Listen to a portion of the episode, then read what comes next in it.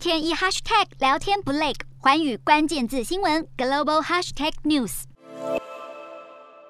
菲律宾将在五月九号举行总统、副总统大选。根据一份民调显示，菲律宾前总统马可仕的儿子小马可仕目前是以百分之五十六的支持度领先其他候选人。而在副总统候选人方面，目前呼声最高的是小马可仕的竞选搭档，也就是现任总统杜特地的长女萨拉。专家分析，由于菲律宾六千七百万选民以青壮年居多，而他们对于马可是家族过去的贪腐暴行并不了解，再加上萨拉人气很旺，两个人联袂当选的机会是很高的。不过外界就担心，马可是家族如果重新掌权，那菲律宾的民主恐怕会走回头路。